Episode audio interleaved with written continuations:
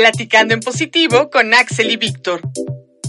Un espacio para romper estigmas, informar y platicar sobre la experiencia de vivir con VIH. Hola Radio Escuchas, ¿cómo están? Bienvenidos sean ustedes nuevamente a Platicando en Positivo. Este es nuestro tercer episodio del año y bueno, ustedes ya me conocen, yo soy Axel Bautista y está aquí conmigo, pues como siempre, mi querido Víctor Esteban. Víctor, ¿cómo estás? Hola Axel, muy muy muy bien. Contento nuevamente por estar acá en nuestro tercer episodio de este mes. Y pues bueno, pues el año ha arrancado muy bien, ¿no? Entonces, pues espero que a todas las personas que nos están escuchando en este momento también les esté yendo muy bien. Pues mira, nuestro invitado de hoy es un invitado muy especial porque tú y yo lo conocemos muy bien. Eh, él es eh, David Alvarado, es el presidente de la Fundación Mexicana eh, de la Lucha contra el SIDA, AC, Fundacida. Él está aquí con nosotros para hablar sobre un tema muy importante que creo que a todas las personas que vivimos con VIH siempre está presente, ¿no? Es esta cuestión de los afectos y de las relaciones afectivas que tenemos cuando vivimos con VIH. Es un tema muy particular que quiere que vamos a tocar con él es sobre las parejas serodiscordantes. Pero antes, bueno, David Alvarado, ¿cómo estás? Bienvenido a Platicar en Positivo. ¿Qué tal chicos? Pues muy feliz, muy echado para adelante con el programa, con el tema, me mueve mucho y pues gracias por la invitación. Pues David, para nosotros es un placer tenerte en este programa, pues aparte es el primer episodio donde vamos a abordar este tema de serodiscordantes. Digamos que a lo largo de todo el programa hemos venido hablando y dando categorías a las personas eh, que nos escuchan que no necesariamente habían conocido sobre el tema del VIH, pero a través de Platicando en Positivo han, se han informado y pues hoy tenemos algo que la gente puede sonarle como raro, ¿no? Que es eso de cero discordantes, ¿no? Entonces, pues eh, la idea es que platiquemos un poco sobre eso, pero para ir empezando, eh, explícanos tú, David, ¿qué es ser cero discordante?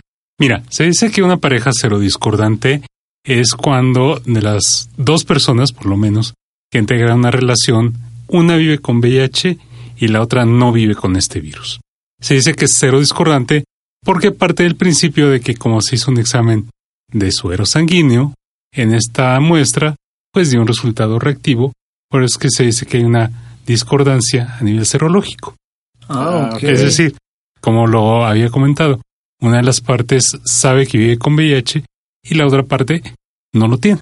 Ok, entonces yo podría intuir que hay parejas cero discordantes que, que saben que alguno de los dos tiene el diagnóstico y que ya sabe el, su diagnóstico eh, de VIH positivo, pero habrán parejas cero discordantes que no saben. Mira, en mi experiencia, digamos que hay como dos grandes grupos. Uno es aquella pareja que se constituye cuando A ya sabe su diagnóstico, ya pasó todo el proceso de notificación, de duelo, de aceptación, etcétera, y ya sabe, ya sabe que vive con este virus. Y sobre esa idea, en un momento dado decide entablar una relación con otra persona y si la otra parte no vive con VIH, ambos ya tienen, digamos, como esta historia de vida. En el segundo eh, grupo estaríamos hablando de estas parejas que ya están constituidas en esta idea de estar juntos y a lo largo de un periodo más o menos que ellos establezcan largo, no podemos definir cuándo es una pareja de mayor tiempo o menor tiempo, pero digamos una pareja a lo largo de, esta, de este ciclo vital, una de las dos partes recibe la notificación de que vive con VIH. Entonces, sobre eh, la estructura de la pareja hay que empezar a trabajar yo como psicólogo, es empezar a trabajar mucho cómo se está viviendo el proceso de recibir este diagnóstico ya cuando la pareja está constituida. Porque al final sí tiene que ver mucho si yo vivo con VIH, ya tengo mi diagnóstico, cómo una relación, a cuando sé que vivo con VIH teniendo una relación ya de por medio. Sí son dos realidades muy diferentes. Oye, y yo tengo una pregunta. Tú, bueno, es una cuestión más personal. Tú vives, un, tú tienes una relación cero discordante, ¿no? Sí, sí, sí.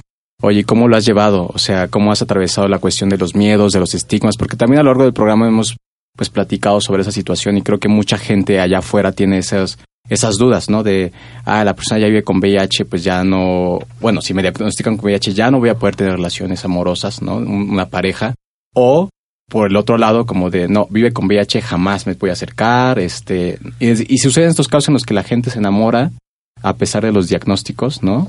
Y, y, suceden cosas, pero siempre me supongo que hay como un problema ahí, unas dudas, preguntas. ¿Cómo lo has resuelto tú? ¿Cómo se resuelve? ¿Cómo lo has visto en terapia?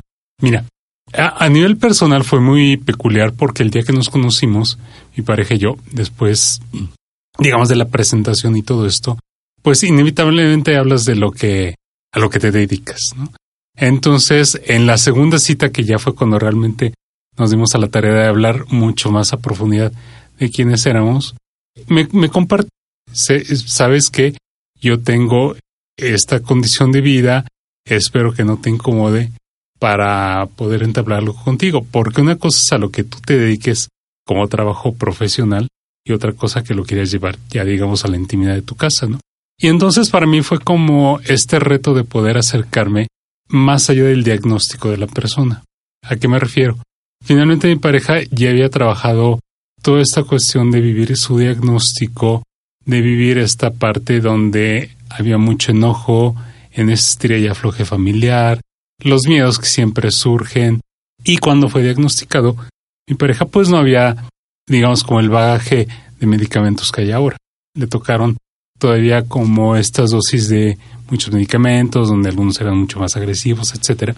Y afortunadamente pudimos coincidir mucho en que la esperanza de vida de él iba más allá de la cuestión de los medicamentos. Es decir, su actitud ante la vida fue lo que me hizo realmente enrolarme, porque él estaba más con la idea de decir, bueno, me gusta en realidad tener una relación como para compartir, para hacer, etcétera, y no estoy frente a alguien que le dé miedo, por ejemplo, en un momento dado si se rompía el condón, si tenemos como un beso más profundo, si hubiera algún contacto con algún fluido, no es alguien que se va a panicar y que se va a cerrar o que me va a agredir, ¿no? Eso implica mucha confianza. sí, sí, mucha, mucha confianza. Tú estás ahí llegando a un punto que me genera mucha inquietud y es, digamos, pues yo creo que en esta mesa, en nuestro bagaje, tanto Axel como yo, eh, por vivir con VIH y ser personajes públicos eh, sobre nuestro diagnóstico, no vivimos esa situación tan fuerte como lo viven las personas que no son personas públicas y que no han hecho visible su diagnóstico. Pero ¿cómo podemos, y conozco el caso de amigos muy cercanos, que están manteniendo sus relaciones ya por mucho tiempo y no han podido a esa persona, que se supone que la pareja es como con la cual uno debería confiar y decir todas las cosas, no han podido manifestarle su diagnóstico. ¿Tú qué le dirías a estas personas ¿Cuándo es el momento indicado para manifestar el diagnóstico cuando ya se está pensando o proyectando uno en mantener una relación de pareja a, largo, plazo, ¿no? No, no el, el de cada, dos días. no, ese no, pero cuando uno después de una relación de pareja puede decir, hey, ya es el momento eh, de contarle a la persona. Mira, lo primero que yo he hecho, sobre todo a nivel del trabajo profesional es que la persona que recibe el diagnóstico sepa lo que se va a enfrentar. Alrededor del mundo hay muchos estigmas que tiene que empezar a trabajar y una vez que logra la resignificación de su diagnóstico, que lo integra como una parte más de su vida, es mucho más fácil que lo abra con la pareja. Si te lo comenta al inicio de la relación no quiere decir que la persona te tenga confianza porque no sabe la reacción del otro. Si te lo dice al momento en que se estableció tampoco quiere decir que eso te asegure la aceptación de la otra persona.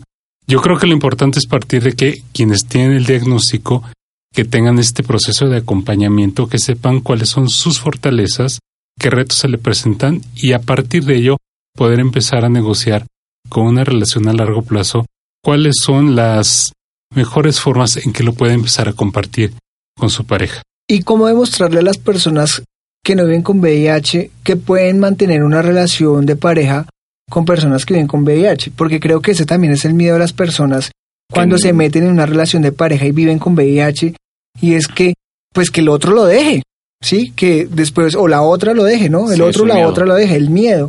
Entonces, ¿qué mensaje tú le podrías decir a las personas? Mira, sobre todo que quien no vive con VIH tenga acceso a la información muy básica sobre cuestiones como el tratamiento que está llevando la persona, estilos de vida, de alimentación, etcétera, porque al fin y al cabo de lo que tiene que descansar la relación es sobre la comunicación, sobre la confianza, porque en realidad el VIH en una relación cero discordante pasa a un segundo término, siempre tiene que descansar sobre esta relación de los vínculos afectivos.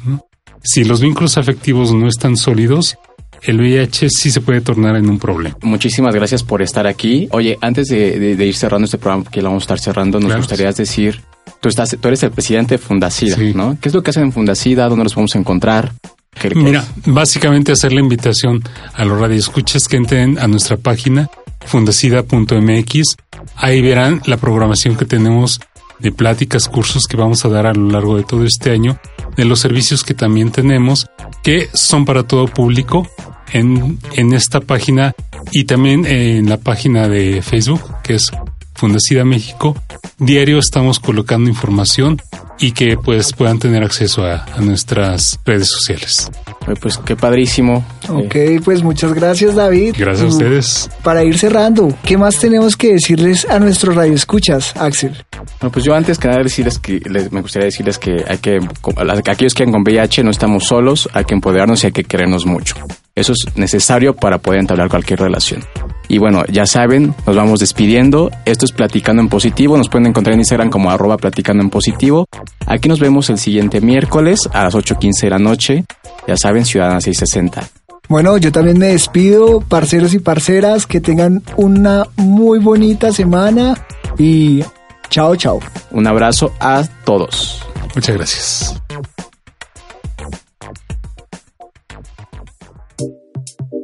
Te esperamos en la siguiente emisión, Platicando en Positivo con Axel y Víctor.